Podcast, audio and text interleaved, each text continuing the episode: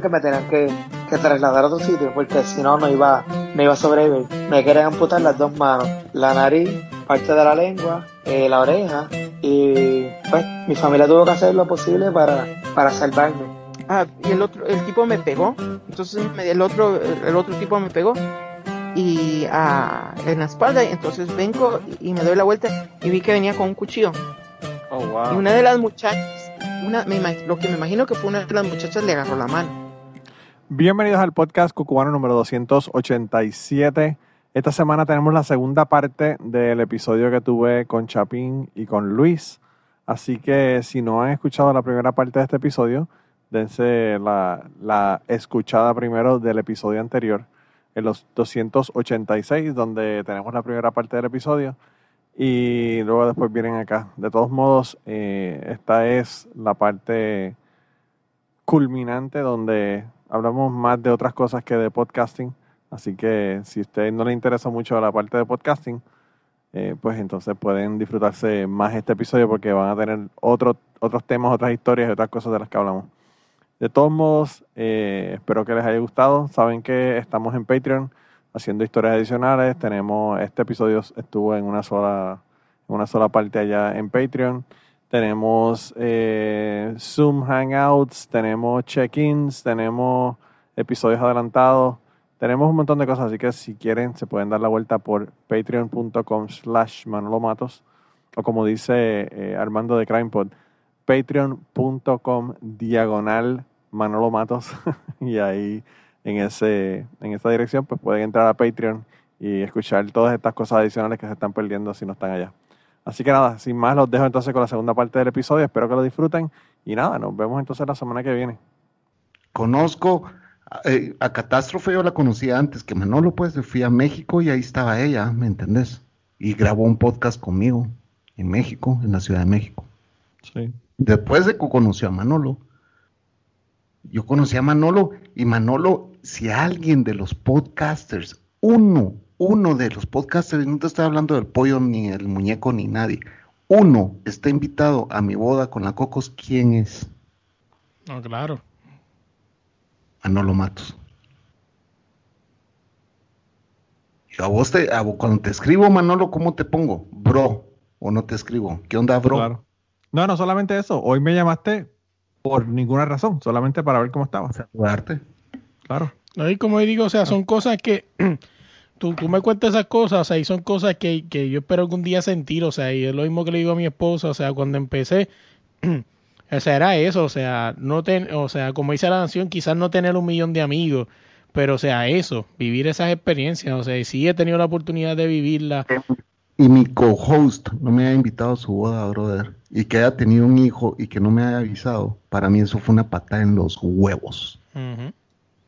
¿Esa Mira, Luis. experiencia qué? Eh, uno, uno, ¿verdad? No aspira a tener un millón de amigos, pero dos amigas culoncitas vale la pena, por lo menos, ¿verdad?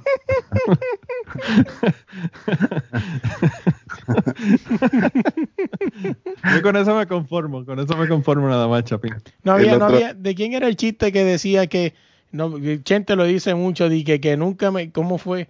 Este, nunca me he tirado eh, 10 mujeres, 10, pero sí me he tirado 5 2, algo así, una mierda de chiste así que Chente se tira cada rato. Ah, que no, que, no, que no se tira 10 mujeres que son un 10, pero se tira 2, 2 5. sí, Ah, sí. pues. Al Chapín no le digas eso porque la, la de Chapín todas son 10 La- y se las ha tirado todas. Como decían mis amigos, oíste este hijo de puta, oílo, oílo, oílo, decían. Ya se enamoró otra vez. Hoy se va a casar con esta también, oíste, este hijo de puta, decían. No, está, está brutal, pero, pero como tú dices, o sea, esas historias es tan brutales, o sea, y son experiencias que yo espero algún día vivir, ¿no? Y como estábamos diciendo al principio cuando arranqué, o sea, como tú mismo dices, o sea, el contenido, o sea, y conocer historias hacia, y esa es mi meta, o sea, algún día quizá tener esa experiencia, ¿no? Sean malas o buenas, porque pues tú has contado historias de gente que te ha ido a visitar y te han llevado cosas que necesitas, como la que acabas de contar del muchacho que te envió ese dinero y te salvó. Pero, o sea, has tenido experiencias buenas como malas. Al final del día, experiencias, experiencias, ¿no? Algunas van a ser buenas, otras no van a ser tan buenas. Mira, en tu podcast, en los podcasts hay, hay meses que vas a estar arriba y hay meses que vas a estar abajo. Incluso en, en, tu, en, tu, en tu forma de compartir. Yo, yo me escucho en ciertos podcasts que yo a la gran puta, qué depresión la que cargaba yo ahí, cabrón. Pero tenía que exteriorizarlo, tenía que por lo menos grabarlo, porque a mí el podcast, ¿sabes para qué lo uso? Para terapia, man. A mí el podcast, yo me meto a escuchar mis antiguos episodios y es puta, estaba pasando por un problema bien heavy ese tiempo. ¿Me entendés? Yo te digo, problemas donde yo estaba siendo extorsionado, ¿me entendés? Por un guerrillero, cabrón. En El Salvador. Extorsionado. Y, así como que me llamaban solo para extorsionarme, así como que hacer lo que tengas que hacer. a mí me pela la verga lo que vas a hacer. Yo sé que tengo mis cosas, yo sé que tengo mis rollos, pero si vos me quieres hacer lo que me quieres joder, dale viaje. alguien con quien yo estaba haciendo un negocio, fíjate. Y que te voy a joder y que te voy a joder, dale viaje, joder, mi puta yo en ese tiempo grabando podcast y, por dentro pensando, puta, yo tenía, estaba metido en un problemón en ese entonces que nadie sabe, pues, ¿me entiendes? Solo cinco hijos de puta de mis amigos que escuchan podcast, que yo los puedo contar con una mano, se los conté, pues, ¿me entiendes? El podcast sirve para eso, para desahogarte. ¿Y sabes dónde encontrar vos la ayuda? Yo he hablado con gente de México, eh, la Diose, ¿qué nalgas tiene esta? Es su, su, user, ¿qué nalgas tiene esta? Pero lo pone Kenal Gasta, no, Gastie, así va. Ese es su user, ¿qué nalgas tiene esta? Esa chava a mí me contó que estando casada, porque esto yo no estoy diciendo nada, si ahí está grabado en mi podcast, que estando casada, ¿me entendés? se dio cuenta que la había cagado con casarse con ese tipo. Wow. Así, men. Y que dijo, puta, lo tuve que dejar. Y se puso a llorar y me dijo, lo único que yo necesitaba era esta hora de podcast con vos, me dijo, sí, para salirme de ese, de ese infierno en el que estoy viviendo, que el, el marido se acababa de ir de su casa. Lleva una semana de haberse ido. Pero ella dijo, no podemos seguir, no podemos seguir, no era lo que yo pensaba. Bota, men.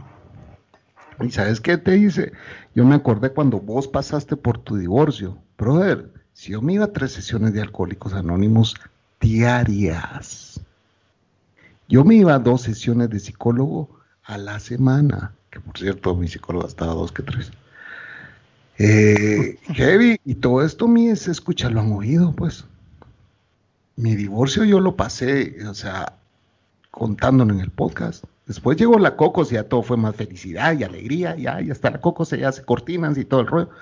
Pero yo sí palidí esa mierda de ese divorcio.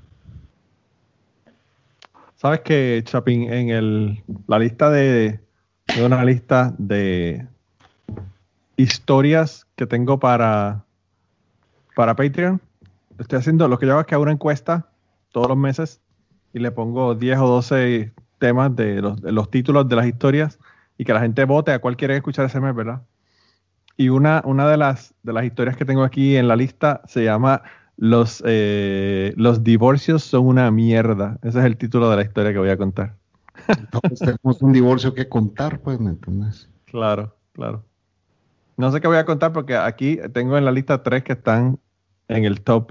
¿Vos sos casado? Sí, soy casado, o sea, pero es la primera vez y no pasa ningún divorcio hasta ahora, ¿verdad? Uno nunca sabe que, sea lo que pasa. No, la primera vez siempre la cagas. dale tiempo, dale tiempo, dale tiempo, Luis, que, que eso viene por ahí. Eso, sí. Eso es, eso es, eso es por default, pues, o sea, es válido, también es válido cagarla. Fíjate, mucha, gente me pregunta lo mismo. Quizá, lo que pasa es que la esposa, la esposa de Luis es mejor que la Cocos, incluso, la aguanta y, no, se ha divorciado todavía de él. Sí, pero o sea, como mucha gente, mucha gente no, gente cuando a veces nos sentamos en la cafetería a hablar y cuentan sus historias, o sea, y me preguntan, o sea, que tú sabes esta típica pregunta entre macharranes que siempre se hace, ¿sí que tú haces si tú coges a tu mujer clavada en- con otro macho? O sea, siempre sale el otro y dice, ah, yo lo mataría, no, yo le entraría a cantazo. Yo te voy a matar. Sí, sí, sí, yo, yo fíjate.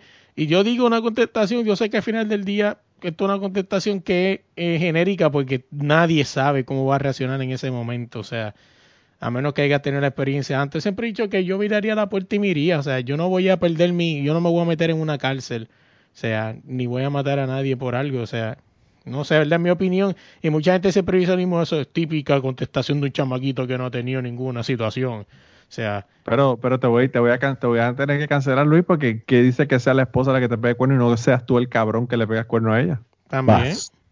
Vamos. Fíjate que yo siempre dije que si mi mujer, mi ex mujer se hubiera enterado de la tercera parte de lo que yo hice estando casado, esa mujer no me hubiera aguantado ni un año, pero aguantó ocho. Así de basura soy yo. ¿Te imaginas la calidad de basura que he sido yo para que mi ex mujer, si se hubiera enterado de la tercera parte de lo que yo le hice, ni un año hubiera aguantado y aguantó ocho. ¿Crees que no lleva ahí una doble vía? Tremenda, tremenda doble vida. No una doble vida, Sí, tremenda doble vida. O sea, No, pero eh, mira, Luis, Luis lo que pasa, Luis lo que pasa es que, que no se casó con una boricua, por eso es que Luis todavía no, está casado. Lo que pasa es que él es una buena persona, tiene cara de, de niño bueno. Yo sé que él es bueno, yo sé que él es bueno. Él respeta, él quiere, él cumple.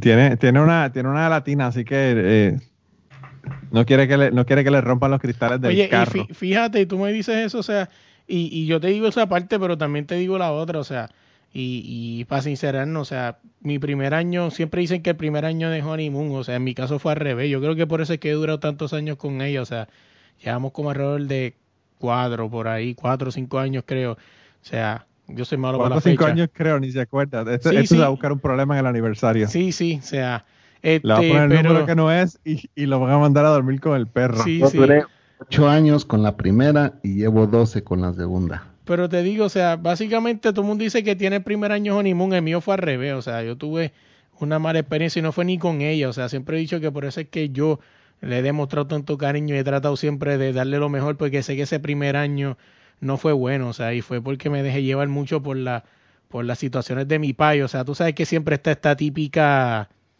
está esta típica este vamos a decirlo a tutiplén, o sea que se joda, o sea, tú sabes esta típica este comentario de, de aquí de los latinos de Estados Unidos cuando tú te casas con una persona que no tiene papeles y estás empezando a convivir, tú sabes que siempre está este comentario de que ah, esa está contigo por los papeles, esa es lo que está contigo por los papeles, si lo otro, sí, fue mi situación, o sea, y siempre he dicho que una de las cosas que yo siempre trato de Y nadie puede creer que fue el fucking destino que los llevó a ustedes dos a juntarse.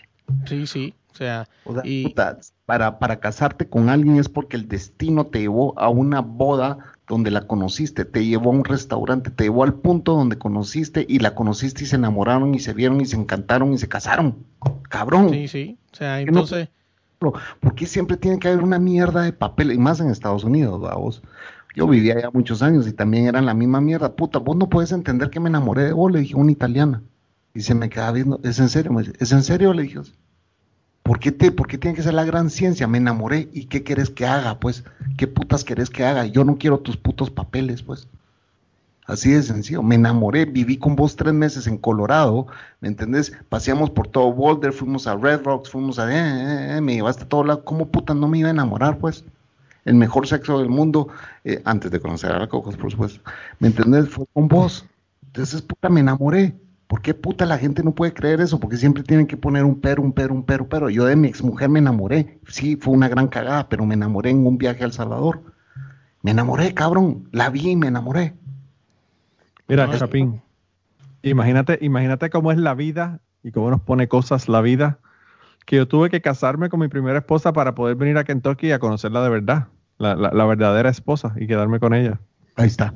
No es que son cosas así, te digo, o sea, fue, fue, fue bien malo, o sea, por eso es que yo siempre trato, o sea, de cada día demostrarle, pues, de- o sea, de alguna forma u otra demostrarle que la quiero, o sea, porque siempre he dicho que yo estoy claro que ese primer año eh, la pasó malísimo, o sea, digo que, o sea, ahí fue donde descubrí el destino, me puso al estilo Fast and the Furious, o sea, cuando se dividieron los caminos, o sea, me puso literalmente así, o sea, a mi pai o mi esposa, o sea, y el mismo destino me hizo escoger el lado, o sea, y quien escucha esto dirá, oh, wow, pero qué mamabicho, o sea, ¿quién carajo escoge a una esposa por encima de una familia? O sea, prácticamente mi pai se, se desintegró solo, o sea, porque ahí fue donde yo me di cuenta, o sea, que que no valía la pena, o sea, mi papá pues era mi papá y lo respeto y lo quiero un montón, pero o sea, tú no me puedes tampoco crear un infierno, o sea, en mi casa, o sea, con esas situaciones yo llegaba a mi casa, o sea, y eran peleas, o sea, malas situaciones, o sea, mal, mal, malas caras, o sea, y todo eso. Y siempre he dicho que por eso es que siempre trato, ¿verdad? Lo más que pueda, yo no soy el tipo más perfecto del mundo, pero siempre trato de demostrarle que la quiero, por eso mismo, porque sé que ese primer año fue un año de mierda, o sea. Y, la misma gente que te están diciendo que, está contigo por los papeles son las que 10, 5, 15 años después te dicen, ay, tan buena que es esa esposa tuya, que, que ustedes se quieren. Y yo como que, cabrón, tú no, fuiste, eh, tú no eres el que estaba jodiendo cuando nos conocimos de que solamente me quería por los papeles. No, no, así ¿eh? Mira, yo encontré correos de gente que teníamos, de amigos que teníamos en común, amigos que teníamos en común, te voy a decir cómo es la onda. Estando casados, conocimos a un, francés y a su hermano, aquí en Guatemala. A franceses andaban haciendo turismo y eran amigos de una amiga, etcétera, que estuvo ahí en Francia con ellos, etcétera. Nos hicimos súper amigos. El tipo casi se muere en un accidente, estuvimos pendientes de él, llamamos a Francia y todo. Eh, el día que se accidentó nos llega una botella que él nos envió un mes antes desde Francia con una botella de vino blanco que él nos prometió que nos iba a enviar cuando llegara a Francia.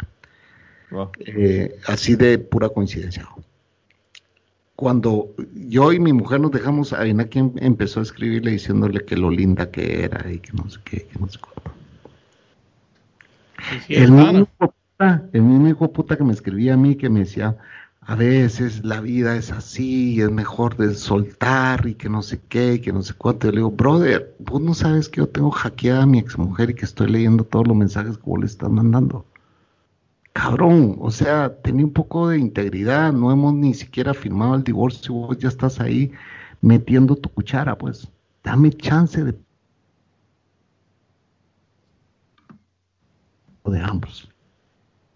Me invitaste a Francia diez mil veces a que fuéramos, a que fuéramos, que la invitación era para poderte coger a mi mujer, le dije. O sea, ¿qué putas te está pasando aquí? Pueden entender. Déjame levantarme del asiento para sentarte tú. Siempre, cabal. Para, para que te voy a agarrar tu silla calientita aquí Todavía la... sí, la silla, la silla caliente y tú, y tú agarrando el asiento enseguida. Madre, que yo no sé cómo hay gente que puede hacer eso. O sea, tantas mujeres, tantos bollos, tantos culos que hay en el mundo. O sea, ¿por qué carajo tienes que enamorarte la misma que, que él? O sea, la gente es estúpida, por ejemplo cuando esa persona estuvo con, con fulanita, te contó todos sus traumas, cabrón, los mismos traumas los vas a vivir tú, fulanita no va a cambiar. Con, si la fulanita era una cabrona con tu pana ya no va a dejar de ser menos cabrona contigo. Claro, pero no vamos a hablar de, enamorarse o, estar con la pareja de un amigo porque Chapin y yo nos tenemos que ir de la conversación. sí, sí. Creo que tenemos que tenemos que terminar el podcast si empezamos a hablar de eso. Fíjate que, eh, sí, bueno, ya no voy a hablar de eso, solo te voy a comentar. Mi mejor amigo sí me confesó al pasar los años de que se había metido con una ex. Y yo así como que, ¿y por qué no me habías contado antes? Le dije así, porque me daba pena. Con mi mierda, o sea, eso fue hace 30 años con ella, pues, vengas con 30 años después, te da pena. Andate a la mierda, cerote. Pero bueno, ya que estamos en las confesiones, te voy a confesar yo algo a vos. Le dije así, hijo de puta, ¿por qué no me contaste antes? No, me daba pena. Eh, se intercambiaban, se intercambiaban las parejas, pero no lo sabían. Como el episodio de, como el episodio de Cucubano, intercambiando, intercambio de parejas, pero no sabían, no sabían que se estaban intercambiando las parejas. Qué locura. Sí. Está cabrón. Mira, Luis, ¿cuántas horas van a hacer este podcast? Bueno, ya llevamos dos. Sí, mira, o sea, igual mi audiencia, si vos le parece, y yo te encuentro interesantísimo, pues, o sea, te va a ir bien en este mundo, definitivamente. No, yo sé, eh, yo no sigue conociendo cosas y gracias de verdad, porque escucharlo de ti que lleva años haciendo esto, en verdad te lo agradezco un montón. O sea, y por eso solo dije a Manolo que te dije, tráete el chapín, porque, o sea, no, sí hemos estado, o sea, sí he escuchado tus historias, las he escuchado casi todas fucking horas. O sea, yo me hubiera despedido hace rato si tuve esta mierda hubiera sido una mierda, ¿me entiendes? y, y, No o sea, que, te habías dicho que te tenías que ir. sí, sí. Discúlpeme, la bestia no me deja de joder y ya me tengo que ir y adiós, pues, o sea, a la Sí, sí.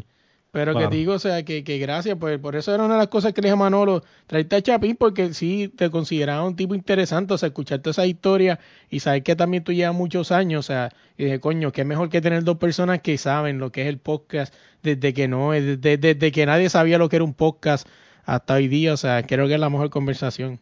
Ni me pensaba, es más de lo que pensé que iba a ser la conversación. Claro. No, yo, yo, yo no sé, Chapín, Chapín, cuando yo lo invito para mi, para mi podcast o él me invita para su podcast, ni siquiera tema ponemos.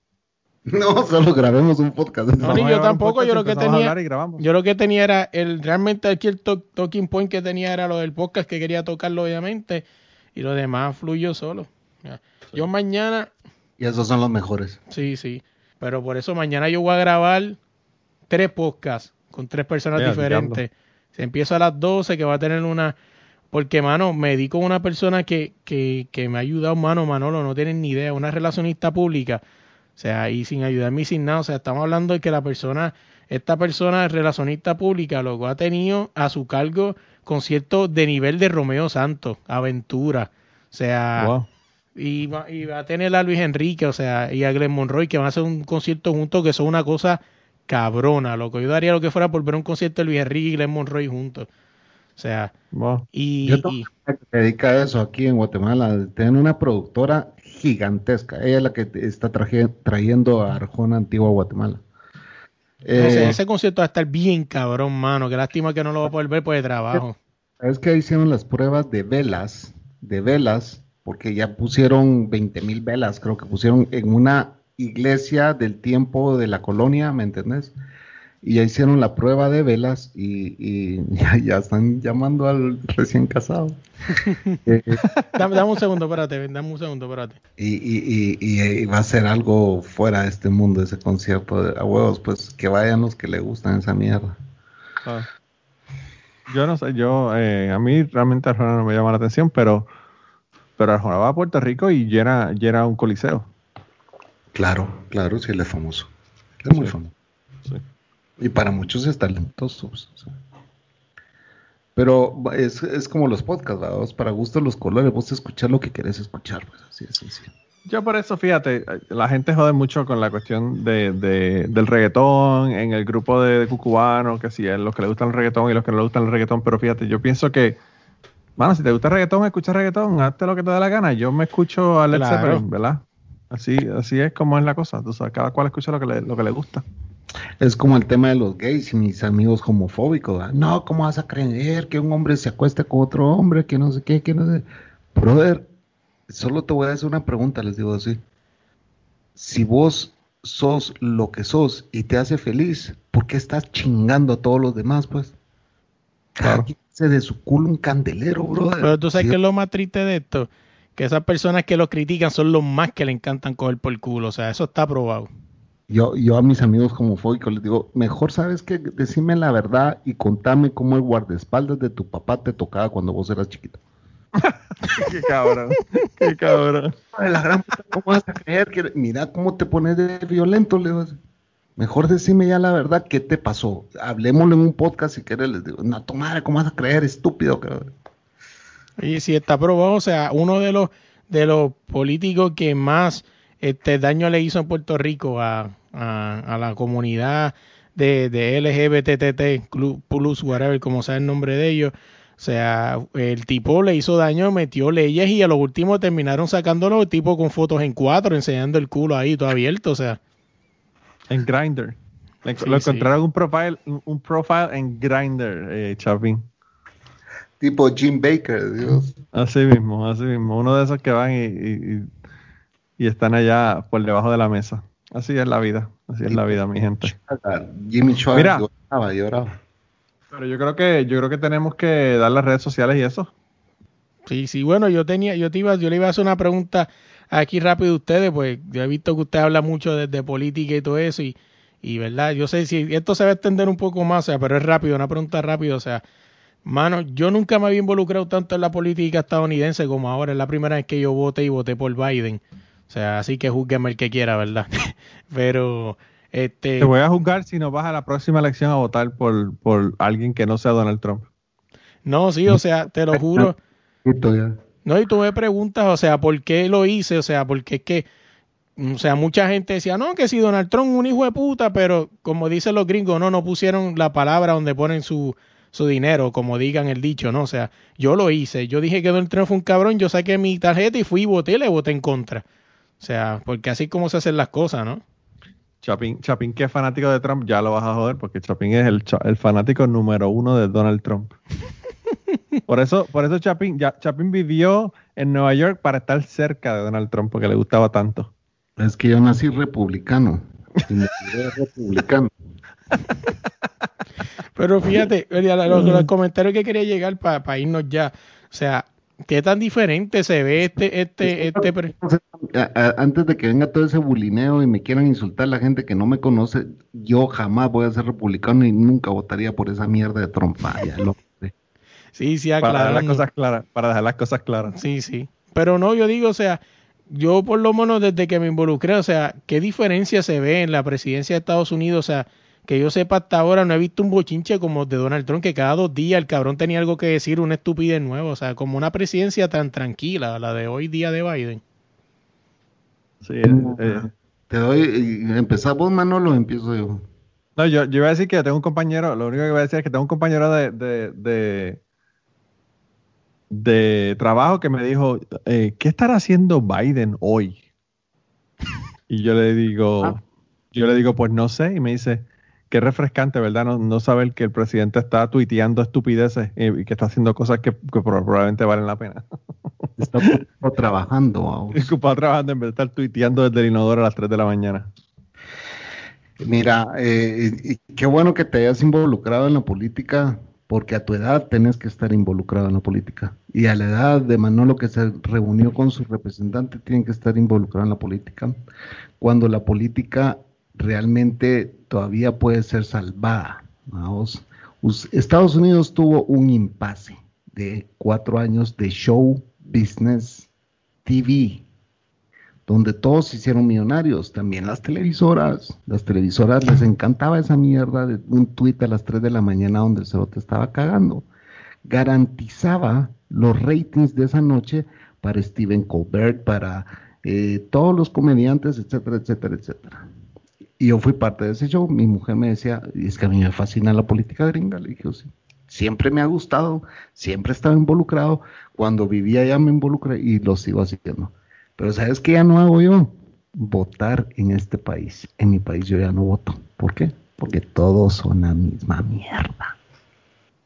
Todos son la ya no me interesa.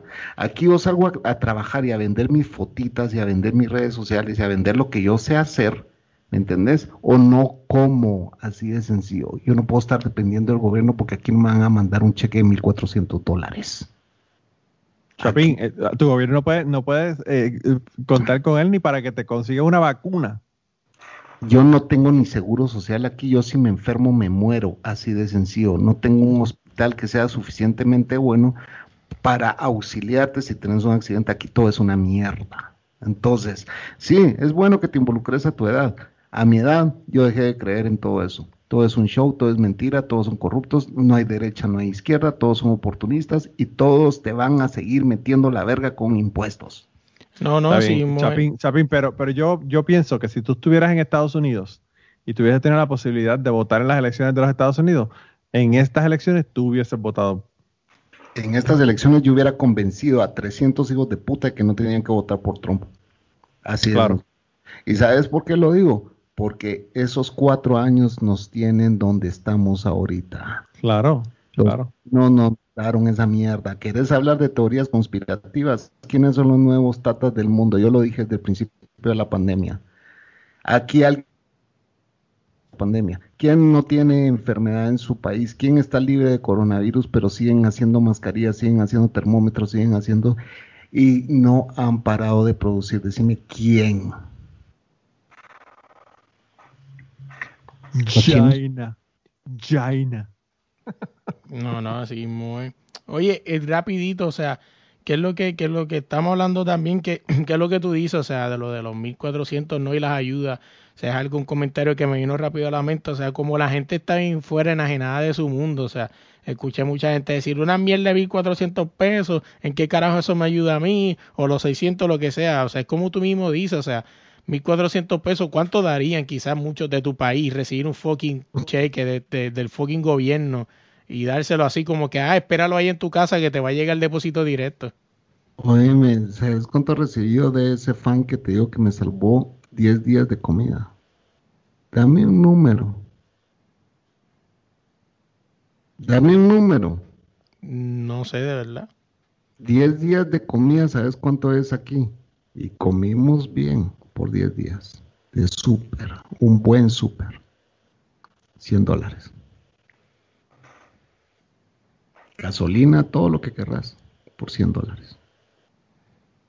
Esos son 800 quetzales aquí. Haces 300, 400 de súper, tenés para hartarte dos semanas tranquilo y todavía tenés para invitar a tu mujer a una buena cena.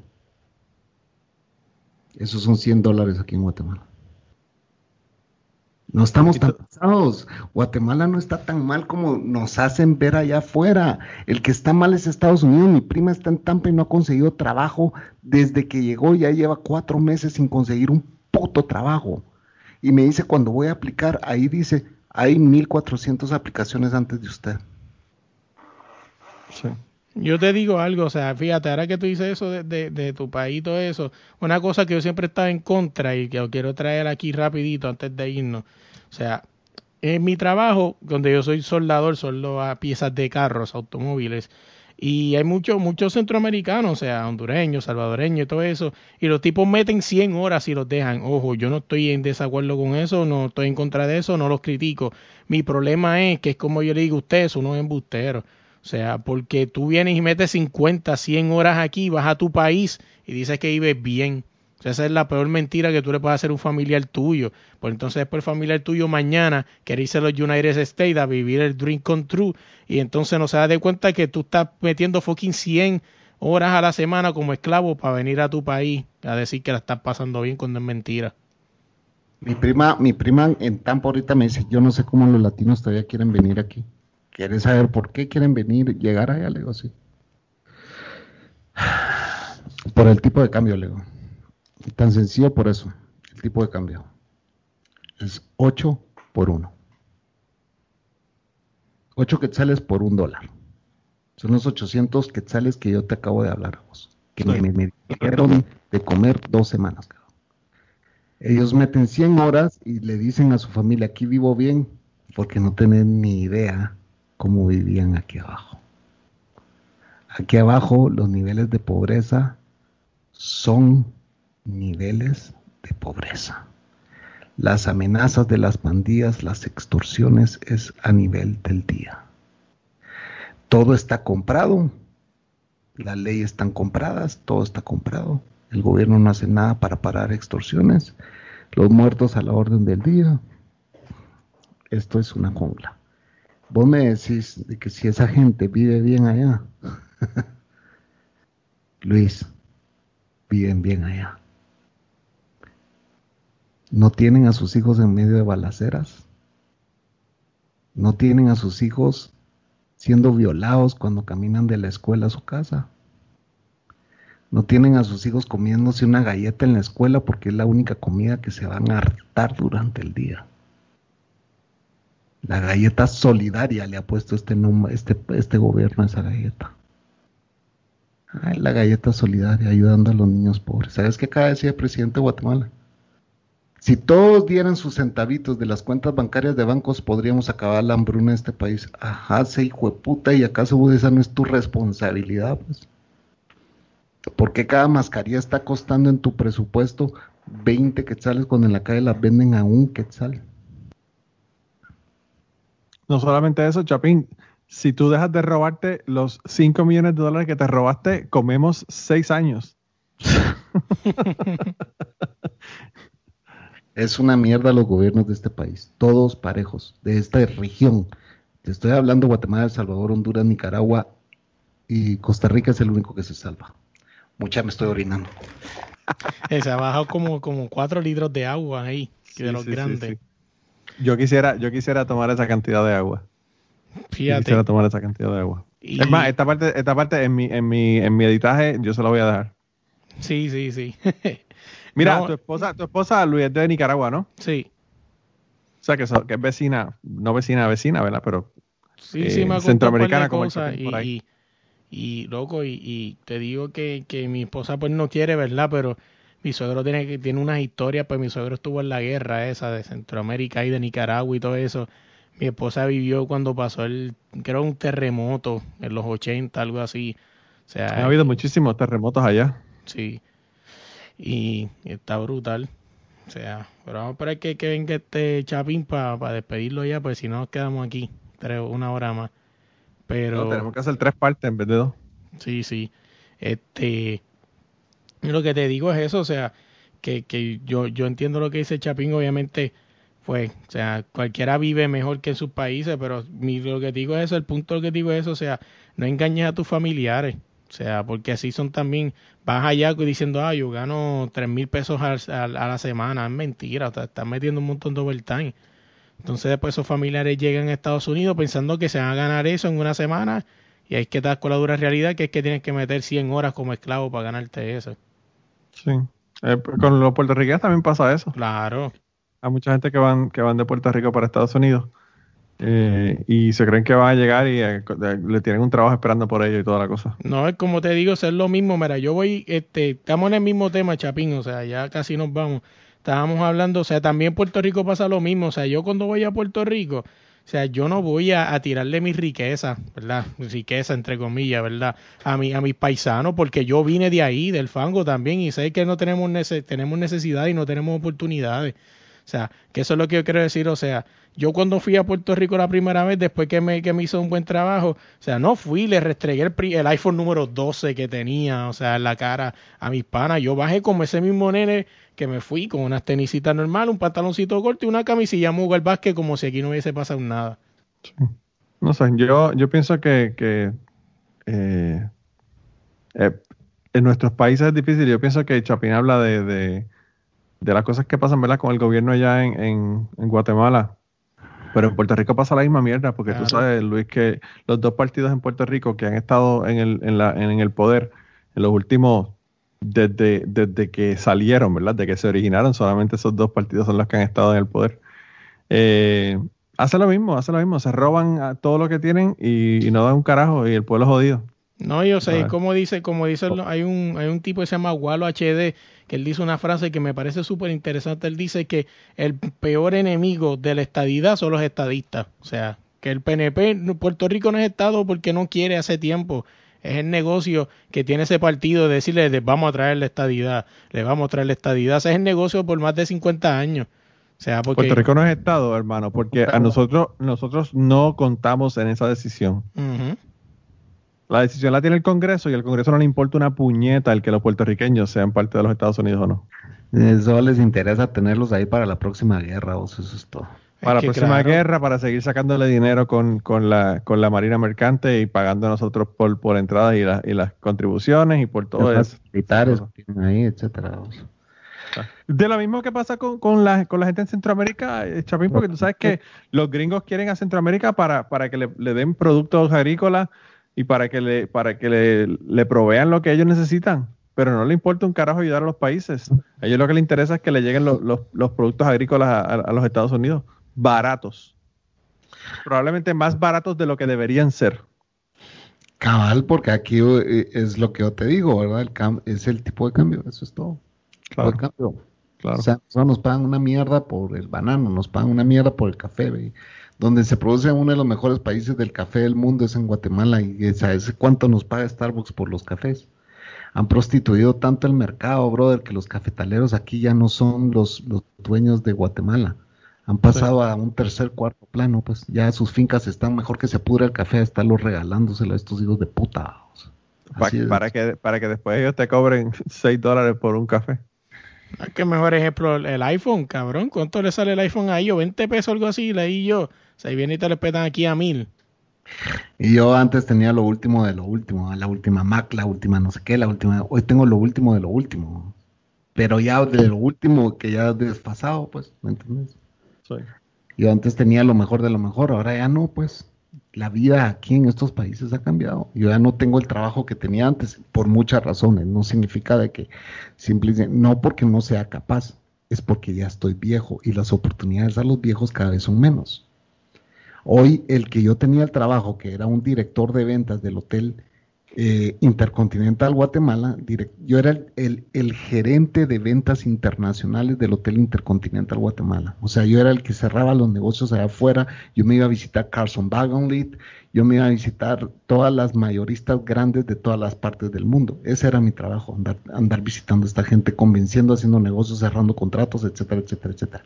Ahora ponen a un hijo de puta que mide dos metros, que es ojos claros, que es un papirrín, que habla cuatro idiomas, que sabe utilizar todas las herramientas habidas y por haber, ¿me entiendes? Y que es el profesional hoy en día. Yo ya no tengo esa capacidad. ¿Por qué? Porque ya estoy viejo. Oye, Chapín, te pregunto, o sea, ya que tú estás en Centroamérica, o sea, porque es que obviamente tú estás ahí, lo puedes ver, o sea, más que otra cosa, o sea, a nosotros acá en América, o sea, nos están vendiendo este tipo de, ¿verdad? No vives ahí, pero quizás tienes una opinión de eso. Este muchacho, el del Salvador, Ukulele, Bukele o como se llame. O sea, no has querido vender, acá en América venden ese tipo como el superpresidente. O sea, como un no viste un video que les mandé. Tú me lo mandaste a mí, eh, a mí por WhatsApp. No, no, sé si lo mandaste al grupo. Creo que lo Pero sí, el tipo ese es un pichón de dictador. Totalmente. Pero claro, por eso es que le gusta a los gringos, porque a los gringos no le ha gustado a nadie que no ha sido dictador en Centroamérica o en el Medio Oriente o en Sudamérica. Porque así como, no están, así como no están vendiendo ese tipo acá en América, como el superpresidente, como, como el tipo de que ha podido manejar todo, o sea, como el superpresidente. ¿Vos sabés lo que es la comunidad árabe y palestina en los países de Centroamérica? Mi esposa me ha contado algo que sí, que tienen bastante adquisición, de dinero, mucho dinero. Perdón, ¿tu esposa dónde es? De Nicaragua. Ah, mira, pues. Es vecina, es vecina. Es centroamericana, buena onda, buena onda. Sí, sí, sí. ella me contó, eso me lo dijo, me dice, eso Bukele. Yo le dije, ese apellido tan revisa, esos son árabes, esa gente tiene billetes. Yo tengo muchos amigos eh, nicaragüenses, me encanta Nicaragua. Y hay una discordia entre Nicaragua y Costa Rica bien peculiar, pero bueno. Sí. Eh, el, el, el, la comunidad palestina, musulmana, eh, árabe en estos países es, de, eh, es muy fuerte y ya están empezando a manejar políticas. Para, para muestra un botón, vamos el, eh, uno de los máximos dirigentes de izquierda de El Salvador era apellido Handal, vos. Su primo hermano, el primo hermano, porque todos son primos, al final eh, todos los árabes son primos. Si vos te das cuenta, las familias vienen y entre primos se casan y todos son primos. Y entre ellos dicen, ¿qué tal primo? Se dicen entre ellos. Porque todos son primos. El primo hermano era de derecha, de apellido Saca, otro palestino ahora es Bukele en El Salvador. O sea, ya te estoy hablando de tres palestinos, figuras fuertísimas en El Salvador. En Guatemala no digamos, vamos. En Nicaragua no digamos, o sea, en la comunidad palestina en estos países es fuertísima, fuertísima, fuertísima. Pero esa gente, para manejar política, bueno, a nivel mundial, hablemos de los árabes para manejar política. Sí. No, sí, o sea, es lo mismo, o sea, yo estoy loco por ir a Nicaragua, supone que para el año que viene vayamos, ¿verdad? Si, si todo sale bien. Y es lo mismo, o sea, yo quiero conocer un montón de cosas y le digo a mi esposa, ¿sabes? Ignorante al fin, ¿verdad? Pues nunca he ido a un país en Centroamérica, le digo a mi esposa, no, pues me imagino que vamos para allá, ¿verdad? Y me voy a llevar la Zoom y ella me mira, ¿qué es Zoom? ¿Qué es eso? No, la grabadora y usted está loco, usted no puede llevar eso para allá. O sea, tú no puedes entrar allí con una grabadora y un micrófono así al garete como irías a cualquier lado. Bueno, en Nicaragua, no. Por Ortega, por Ortega. En el resto de países de Centroamérica sí puedes hacerlo. Ese día me lo digo, no, Nicaragua tú no puedes entrar con una grabadora y micrófono así, ¿no? Chacho. Cuídate. Te hacen, te hacen una colonoscopía con el micrófono. sí, sí. Ortega, Ortega es, otro, es otra cosa, pues Ortega, pero sin embargo Ortega tiene su país ordenado, ¿sabías vos? Sin embargo, Ortega no tiene problemas de pandillas. Él no sabe lo que la, ahí no se sabe lo que es la Mara Salvatrucha, ni se sabe lo que es la Mara 18. Ahí, eh, ahí el que se subleva, Ortega lo pone firmes. Y vos sabes de que la gente dice, sí, él es un dictador y todo. Pero al final, estos pueblos, vos crees, ¿cómo crees que entienden vos? Cuando pero eso, eso mismo, Chapín, esa mismo descende de Saddam Hussein.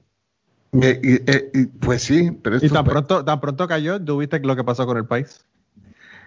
Pero no decían lo mismo, no decían lo mismo de Cuba. Según lo que yo leí de la historia de Cuba, escuché un documental, cuando llegó Fidel, venían de un dictador. O sea, el que estaba antes de Fidel era un dictador. Y Fidel prometió y prometió y prometió. El que estaba antes de Fidel tenían los prostíbulos abiertos de, abiertos de par en par. ¿Ah? Era, era, era conocimiento público que Cuba era un prostíbulo, pero no se escondía. Hoy se esconde y sigue siendo un prostíbulo. Claro. Y el, el país se sigue, eh, eh, los gobernantes se enriquecen y el país, pero ahí también entra con una grabadora y te agarran a macanazos, pues. Ahí no puedes hablar mal. Sí, es cierto, pero en muchos países, en muchos países, o lo haces así o perdes el control. Vos sabes de que aquí hablan de que eh, eh, eh, los derechos humanos se están haciendo mierda y que no sé qué, que no sé cuánto. Y aquí hay la mitad de la población dice que los derechos humanos se han venido a cagar en este país.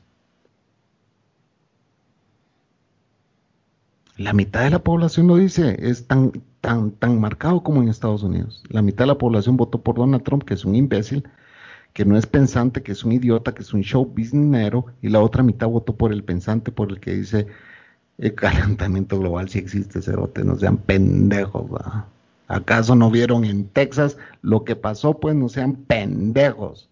Eso no pasaba antes. Desde aquí nosotros ahorita deberíamos de estar en verano, muriéndonos del calor y me ves vestido. ¿Cómo estoy vestido?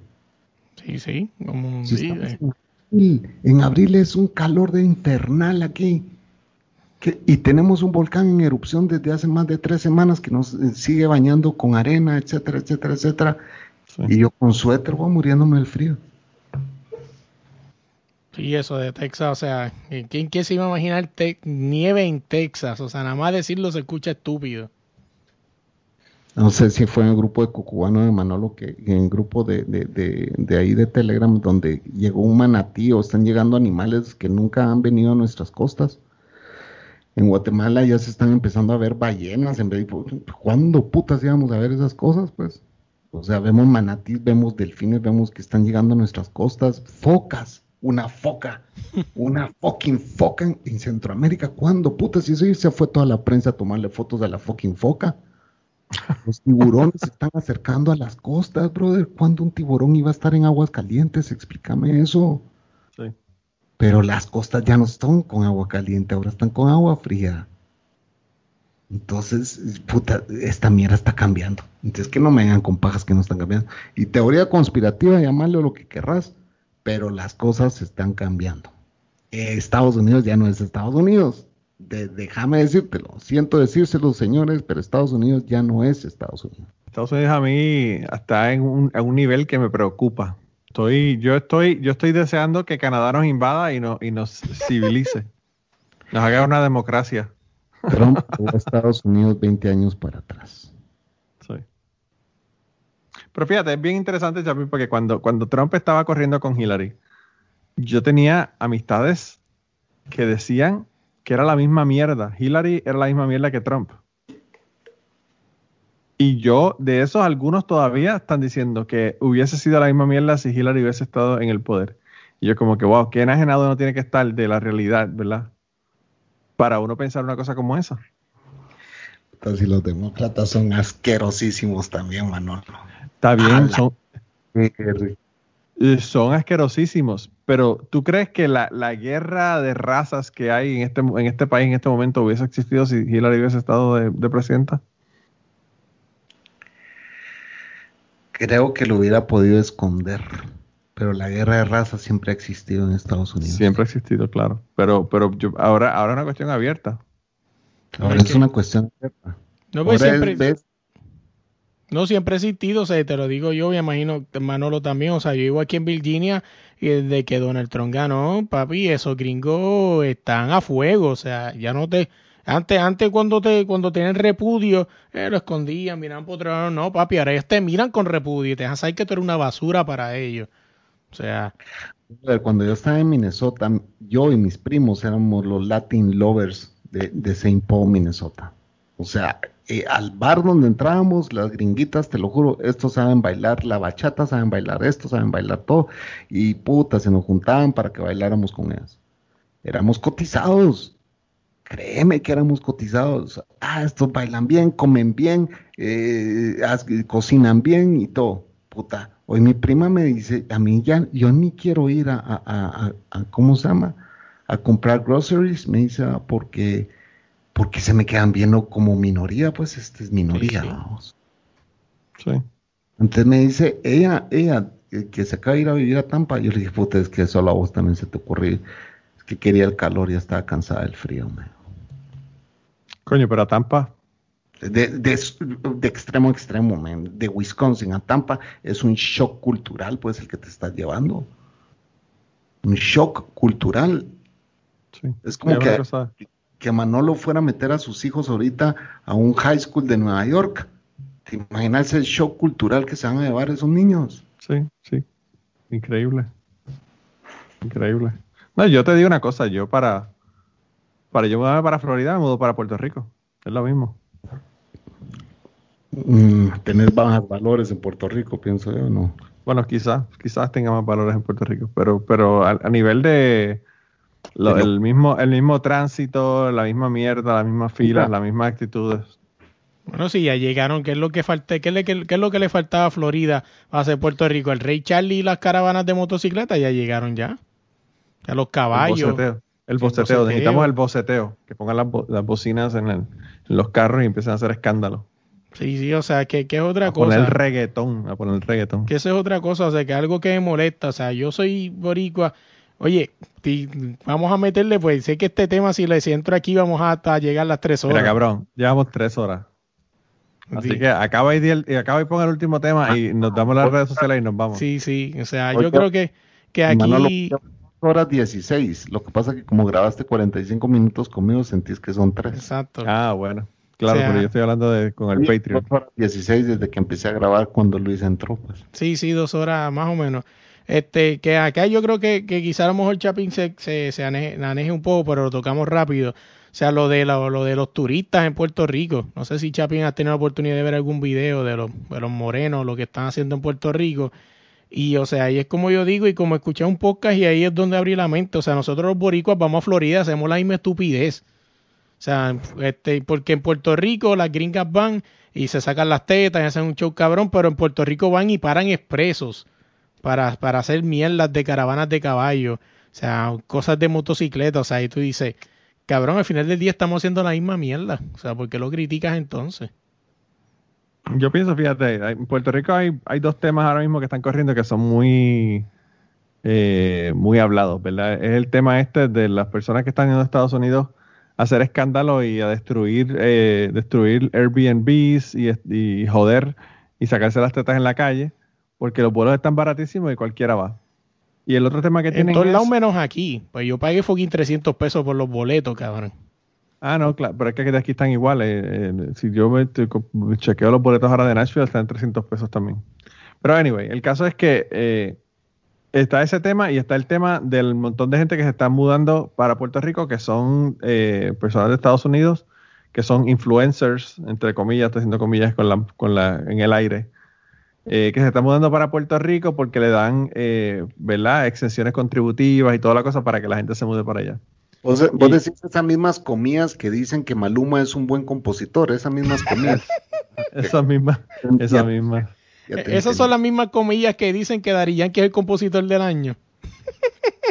No, Daddy Yankee no fue, no, no fue Bad Bunny. No, el año pasó Bad Bunny, este año Yankee, otra vez. Ah, ok, ok, ok, ok, ya. Se están intercambiando uno, uno primero y el otro después. No. O, o- y eso tú no lo has sumado. No sé si lo escuchaste, que ahora también hay otro, hay otro escándalo, que todo el mundo está escandalizado porque Este, están Pero trayendo no Mex- era que Manolo nos contara de- del cagadal que están haciendo los puertorriqueños. Discúlpame, Luis, pero Manolo estaba contando algo y yo lo interrumpí. Ah, está bien, dale, Manolo. No, porque No, no, iba que estaba añadir- lo que es te iba a que- añadir era a la lista de cosas que a lo mejor se te olvidó que ahora también los mexicanos están viniendo a bregar las tierras en Puerto Rico y los boricuas están indignados. Y los boricuas, los boricuas no quieren verse las uñas sucias, pero están molestos cuando traen dominicanos o cuando traen mexicanos a trabajar en la agricultura. Ajá, es lo Eh, que pasa con los nicas, con los, con los ticos también. También. No, y Chapín, lo que pasa aquí en, en los Estados Unidos con los mexicanos y con la gente que vienen también, que se ponen a quejarse, pero na- aquí nadie recoge tabaco, pero los- cuando vienen los, los mexicanos a recoger tabaco, entonces se enojan también en la misma mierda. Pero, anyway, lo que yo, lo que yo iba a decir sobre esto es que en, en el caso de esta gente que se está mudando para Puerto Rico para tener ex- exenciones contributivas, con quien hay que estar molesto es con el gobierno que le está dando las exenciones contributivas, no con la gente que viene, porque si un boricua le dicen, te vamos a dar exenciones contributivas si te mudas para Florida, o te mudas para Texas, o te mudas para Atlanta, o whatever, donde sea que se vayan a mudar, eh, la persona se va porque obviamente tiene las exenciones contributivas. Quien tiene la culpa de estas personas que vienen a aprovecharse, entre comillas de nuevo, de, de Puerto Rico y los beneficios que tiene Puerto Rico, son las personas las que están eh, gobernando, ¿verdad? Que son los que están haciendo esas ex- exenciones contributivas. Y en el caso de esta gente que están viniendo de, de Estados Unidos a hacer escándalos y toda esta cosa, la culpa la tiene la gente que están dando los boletos y todo lo demás baratísimo. O sea, eh, yo pienso que lo primero que tú tienes que hacer es si tú tienes un Airbnb y lo vas a alquilar y te dice que el Airbnb es para seis personas, asegurarte que hay seis personas y no que hay 35 cabrones en el Airbnb. ¿Verdad? Eso es como que lo, lo más lógico, lo más lógico. O sea, entonces, ¿quién tiene la culpa? Desde el primer día tú podías ver que eh, se metieron 35 cabrones a tu Airbnb que era para seis personas. Pues mira, desde ese primer día tú vas y le dices, mira, lo siento mucho, pero mm, Mira, se me van a, Lo- se van a tener que ir 29 de ustedes. Lo que ustedes están comentando no está pasando solo en Puerto Rico ni en nada. Eso está pasando a nivel mundial. Y te voy a decir algo. ¿Quieres saber qué es lo que está provocando esto y quién tiene la culpa? Te lo voy a resumir. En cinco letras. El COVID. COVID. COVID tiene la culpa. La gente está saliendo a las playas esta Semana Santa como que no hay otra. Ya están a verga de estar encerrados. Ya están a verga. Tengo 1.400 pesos en la bolsa que el gobierno me dio. Me los voy a mamar. Mi prima me dice, no te imaginas, los supermercados los han dejado vacíos. Así, Así es, fueron que a- está en Walmart está igual.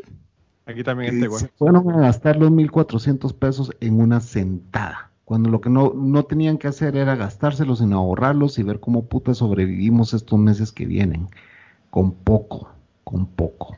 Yo en el podcast grabé con la Cocos ahorita, hace, hace una hora antes de empezar este podcast, les dije a todos mis escuchas, no inviertan su dinero, no lo gasten todo, ahórrenlo. Vienen tiempos más difíciles la gente va a morir como que son moscas recién baigoneadas. Les echaste baigón y van a caer del cielo.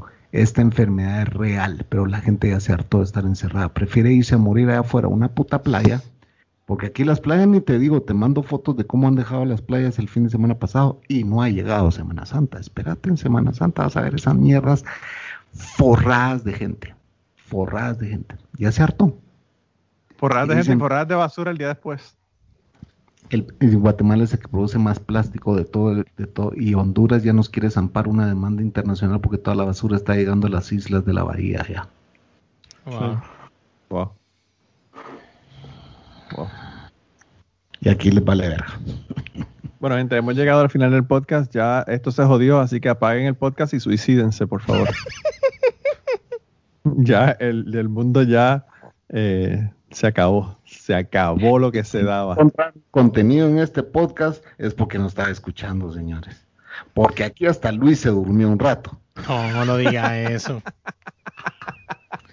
No diga eso. Em, Siempre, siempre lo voy a aclarar. Está buscando el monitor Luis para mi PC. Mira, Luis, Luis- Luis se compró el micrófono Shure para que no para que no registre los ronquidos cuando se duerme. Qué gusto conocerte, Luis. La pasé súper, súper, súper buena onda por haberme invitado. Eh, espero no haber sonado tan deprimente, pero No. esa es la, Es la realidad de mi país, es lo que yo estoy viviendo.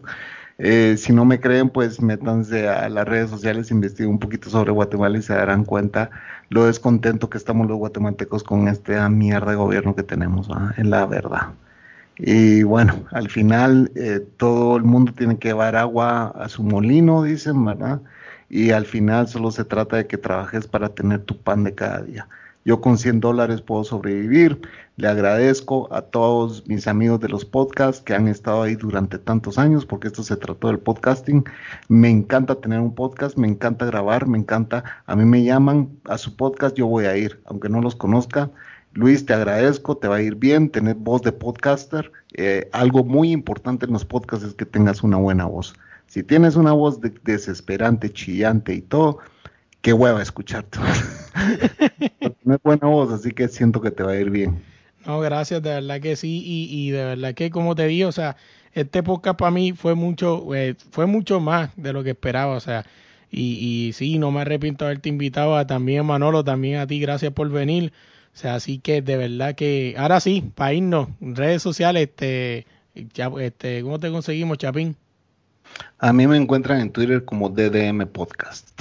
Así es, eh, mi correo es dejémonos de mentiras arroba gmail.com. Son los únicos dos lugares donde me pueden escribir o dejar un mensajito de 280 caracteres son ahora. Sí, creo que sí. Sí. ¿Y, tú, lo subieron. ¿Tú, Manolo? Eh, nada, a mí me consiguen Manolo Matos en Twitter, me consiguen el podcast Cucubano en Cucubano Pod en Twitter y emails me manden porque eh, no me dan ganas de leer los emails. Eh, donde mismo ustedes consiguieron este podcast, consiguen mi podcast cucubano, consiguen el podcast Polifonía también si quieren escuchar sobre música. Eh, mientras, mientras, cuando se vayan a suicidar, ponen el podcast Polifonía y oyen música y de ahí se pegan el tiro. ¿Y cuando me vas a invitar a Polifonía vos? Nunca me has invitado, fíjate. Cuando tú quieras. No, ya, invité, ya invité a dos cabrones a hablar de eso de estéreo que no me interesaba. Imagínate si no te voy a invitar a ti. Ok. Ah, pues un, saludo, un saludo a Calimocho Mania y a Carlos. Son los dos cabrones. Los dos cabrones que hablaron de eso de estéreo en el cucubano. Ah, pues me tienes que invitar a mí. Estaría interesante hablar de, de, de música de mi infancia. Aunque yo creo que mi, quizá mi música de infancia. Tú te pones a hablar, tú te pones a hablar de fucking Arjona. ah, no. Te pones a hablar de Cristian Castro y yo voy a Virginia y te cuelgo de un árbol y va a haber un linchamiento fuera de época. No me digas cómo se escuchas esa basura. Ricardo, sí, pero Cristiano. Es que, que, mira, mira, tú lo ves ahí. Ese cabrón, ese cabrón iba para un concierto, iba para Puerto Rico, había alma que para ir a ver a Cristian Castro. Está en primera fila. Para que tú tengas una idea. En primera fila. Es verdad, eso es verdad y acabo de grabar dos horas con vos. Suerte que me lo dijiste ahora, cabrón.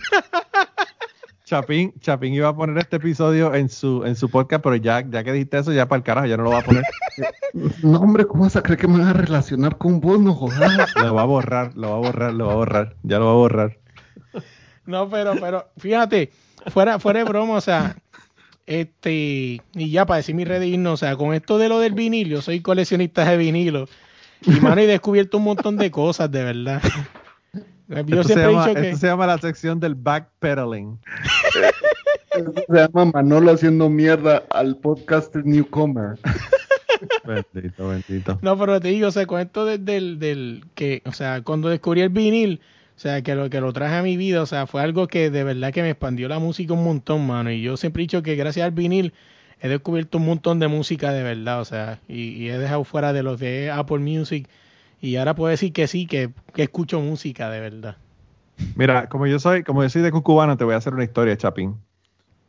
Eh, Luis se fue en un momento dado para Nueva York a, pasear y a visitar. Oh, sí. Y pasó, pasó por el frente al Madison Square Garden. ¿Madison Square Garden o por Madison, Madison, era Madison. Ok, pasó por el frente del Madison Square Garden y vio que había una música que salía, una se oía, bien, una música. Coño, Manolo, mandó un mensaje, la historia. Y mandó un mensaje, y mandó un mensaje y dijo, eh, miren, estoy aquí, tengo la oportunidad de ir a ver un grupo, pero yo no sé si son buenos o no. Se llaman Hootie and the Blowfish. Y yo le dije, y yo, Eso, Chapín, ¿Cuándo fue eso? Chapín, Chapín, yo le digo, Verano, cabrón, verano hace dos veranos atrás, creo. yo le digo, cabrón, Ah, compra los boletos ahora, compra los boletos ahora. Y estuvo dos horas mandando videos y mandando fotos, mamando con Julian de Blowfish en el Madison Square Y Garden. ese día estaba también la banda Backer, Backer and Lady. Algo como es Backer, Backer and Ladies. Ladies. Sí. Bare Naked Ladies también estaban con ellos, para que tengas idea. Y Uno de los mejores conciertos en mi puta vida. mira, brother. Bueno, ya he contado el concierto de YouTube 20 mil veces. Aún mi amigo se fue a dormir a una noche anterior a Macy's, porque en ese tiempo, te estoy hablando de 1991, los tickets los vendían en Macy's. A vos, ahí comprabas tus tickets de concierto. Ese fue una noche anterior a dormir. Al otro día llega y me dice, You son of a bitch", porque era un gringo más blanco, blanco, blanco, transparente, eh, ojos azules. You lucky son of a bitch, me dijo así. What, what, o sea, fourth row. Y yo así, tu madre, cuarta fila, tu madre, me estás dando paja y me tira los tickets. YouTube Actum Baby Tour. En, en cuarto, en cuarta fila. El champán que Bono tiró con su botella, que pasó por su fucking dedo, me han caído a mí en la cara, huevón. Ahora te va a decir Luis que quién es ese que se llama YouTube, que no sabe quién es ese grupo. Ah, no sabe, no sabe quién es Bono. fíjate, lo descubrí. Y ahora, me, ahora, ahora imagino que me caerán peor chinchi. Me, me- ¿Sabes quién es Esto es un chamaquito, Chapín. esto es un No, no, pero, pero tú sabes que lo más triste es que ahora ustedes me van a destruir a mí porque van a descubrir cómo yo descubrí a YouTube. Ok, O sea, y fue, y fue de la siguiente manera. Si no me equivoco, ellos no son los que, y aquí me corrigen, y aquí se jodió esto, me van a tirar el de pecho. Ellos no fueron los que hicieron el concierto eh, en las calles de Nueva York, ¿no? Eh, sí, hace muchos años. hace Sí, por eso, ahí fue donde yo los descubrí, porque Bad Bunny hizo un concierto hace poco y salieron los que saben. Ustedes están mamando con eso cuando eso lo hizo YouTube en el noventa y pico, cabrones. Busquen, y, y- instruyanse. Y Bad eso, Bunny. ¿sabes quién lo hizo antes que, que, que YouTube? Eso Sí, lo sí. hizo, eso lo hizo los Beatles. Los Beatles. El último concierto que hicieron lo hicieron en, en el techo del, del estudio. Sí, por eso que, que ahí fue donde descubrí a YouTube y empecé a escuchar música de ellos. Mira, no es YouTube, es YouTube. Ah, está, mala mía. YouTube es para ver video. YouTube. YouTube. Y así fue que lo descubrí, pero. Pero Mira, Luis, Luis, espera, Chapín, tampoco uno puede ser tan fuerte con, con, Luis, porque es que Luis es un chamaquito, tiene 27 años, no ha, no ha estado en la música de los 80, los 90, que vale la pena. No, y si, y, si te, y si te digo que hasta los otros días descubría. ah, no te busco un disco, porque si no estaría aquí. Bueno, creo que de aquí lo estoy viendo. Déjame ver. Bueno, Manolo, no, fíjate que no. Y te te voy a decir algo. Yo a mis ocho años descubrí Led Zeppelin, descubrí Santana y, y no hay excusa, pues. No, no, no hay excusa. No, pero realmente lo que pasa es que en Puerto Rico el reggaetón ha sido tan intensa la cosa que, que no dio espacio para nada más realmente. Pobre vos, pobre ustedes que no Yo crecieron. te digo, Chapín, o sea, yo, yo, mi primer disco que yo me compré fue el 45 de USA for Africa. que tú Ok. sabes que en ese momento estaba pegadísimo. ¿Sí? Me compré el disco True Blue de Madonna Sí, ajá. y me compré el disco Stay Hungry de Twisted Sister. Ok. Esos fueron Eh. mis tres primeros discos. Cuando tenía nueve años, diez años. Yo te conté en un espacio de que el primer disco que a mí me regalaron fue el de Supertramp. O sea, Sí, sí, sí, sí, empezamos. Es que, es que nosotros nos, tiramos de pecho, Chapín, desde, desde pequeños. sí, yo crecí con rockeros, pues entonces. Nos tiramos de pecho, de pecho. Mira, este está, ahora a buscarte el disco de Arjona que tiene de, de No, vinilo. que Arjona, ni Arjona. Ah, sí, mira, eso es, eso es, te voy a decir qué año fue ese. Lionel Richie, para las personas que están escuchando y no viendo. Si ese, si ese disco es del 83 al 86, entre esos años tiene que estar. Tengo casi todos los, los discos. Y este que lo descubrí por Manolo, pero BG, Saturday Night Fever. Sí, claro, ahí está John Travolta en la portada. Eso es una Pero- joya. Pero Eso es una fíjate, joya. con el que yo, el primer disco que descubrí de, de los Billys fue el de que salen ellos con una portada roja. No me acuerdo el nombre ahora. La música de mi mamá, man, mi mamá bailó todo eso. No, los Sí. Billys yo quedé loco la primera vez que escucho una canción de ellos. Es como el estilo peculiar que ellos tienen. Los Gees, fíjate, es interesante porque los Gees empezaron con Ya. música de los 60, pero... ¿Cómo? Andy Gibbs era el cantante, ¿ah? uno, uno de los No, Andy cantantes. Gibb era el hermano. Andy Gibb- Barry Gibb era el cantante. Bueno, Barry Gibb era uno de los cantantes, todos cantaban, pero Los cantantes, todos cantaban y tenían. Sí. Pero el de la vocecita sí es Barry, ¿va? sí, sí, Andy Gibb era el hermano, que también fue famoso, pero él estaba de solista. Eh, pero anyway, el caso es que eh, los Bee Gees empezaron en los 60 con música puramente de los 60, después se metieron con la cuestión música disco y después de eso empezaron a escribirle música a todo el mundo. O sea, los Bee Gees le hicieron y le compusieron discos desde Diana Ross para abajo a todo el mundo. ¿Vos te acordás que los rockeros estaban totalmente en contra del movimiento disco y que hicieron Claro. campañas de tractores destruyendo eh, discos disco, pues, de, de música disco? En Chicago, en Chicago, en el, en el estadio de los Cubs, explotaron una, una pila de discos de, de- de música disco. Un bulldozer, una cosa así. No, no, no, hicieron una explosión y los volaron, los Ah, volaron pues. en pedazos.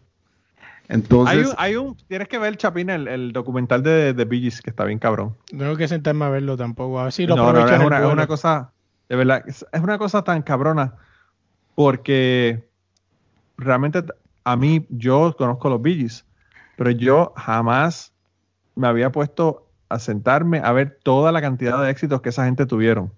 Porque, tú sabes, tú dices los Bee Gees, ah, sí, se los conozco, Saturday Night Fever. No, cabrón, esa gente tuvieron ¿dónde me dejas a Ava? también, ABBA, también.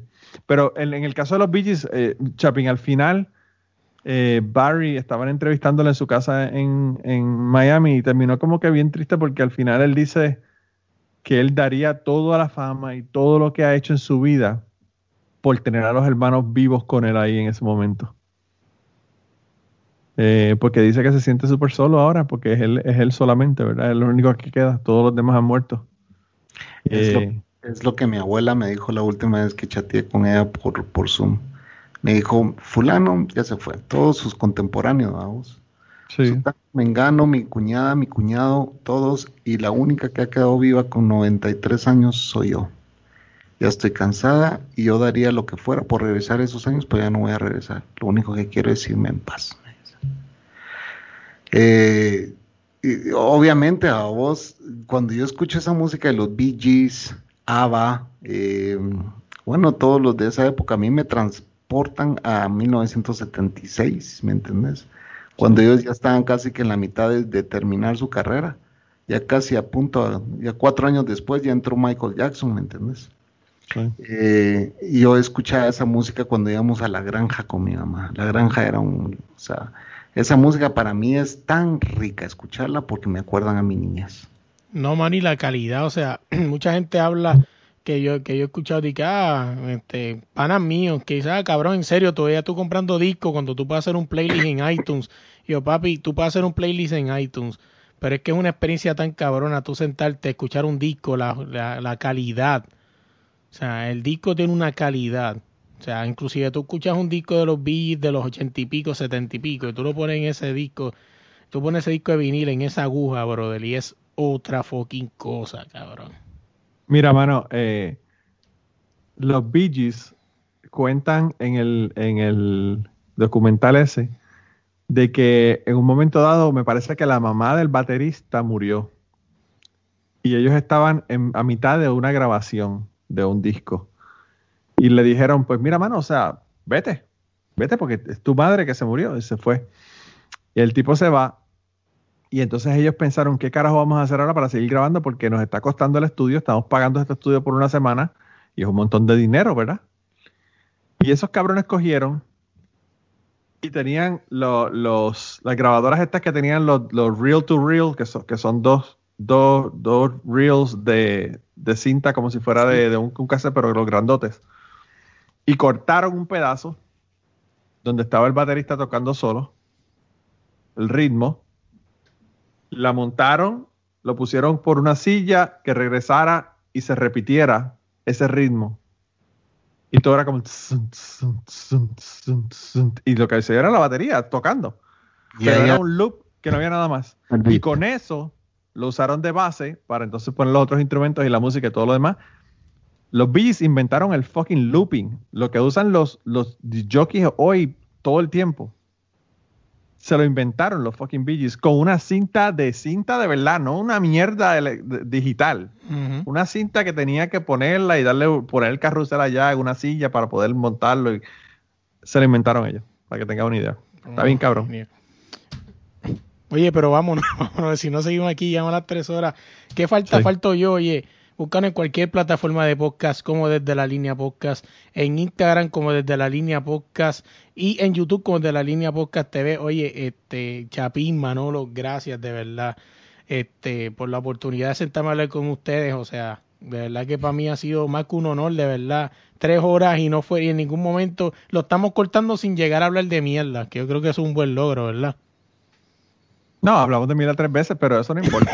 Eso es parte del proceso. Eso es parte del proceso. El, el- el- el Chapín nada más se cagó dos veces en las historias que hizo.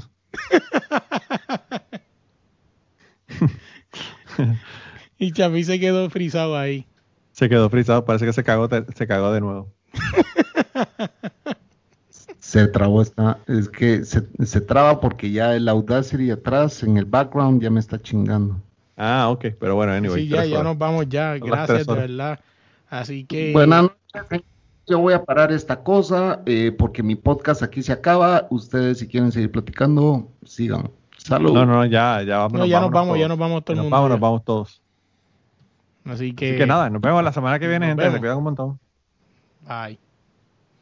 Chao. Y antes de terminar el podcast del día de hoy, queremos dar las gracias a las personas que nos han ayudado, ¿verdad?, para hacer el podcast posible. Eh, la primera persona que quería agradecerles es a Raúl Arnaiz, que me hizo el logo de Cucubano. Eh, Raúl Arnaiz lo consiguen en patreon.com slash Raúl Arnaiz y allá pueden ver sus trabajos. Realmente al- Raúl es tremendo artista.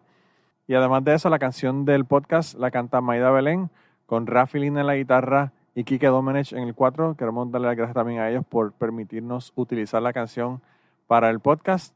Además de eso, a mí me consigues en patreon.com slash Manolo Matos o me consigues en Twitter como Manolo Matos y el podcast lo consigues como Cucubano Pod. Así que por allá nos puedes enviar mensajes, nos puedes decir eh, que nos quieres contar historias, te puedes autoinvitar a participar en el podcast. Siempre estamos buscando invitados nuevos que tengan historias interesantes, así que no, no dudes en llamarnos si tienes una historia que nos quieres contar. Y nada, espero que pasen una semana increíble y nos vemos prontito.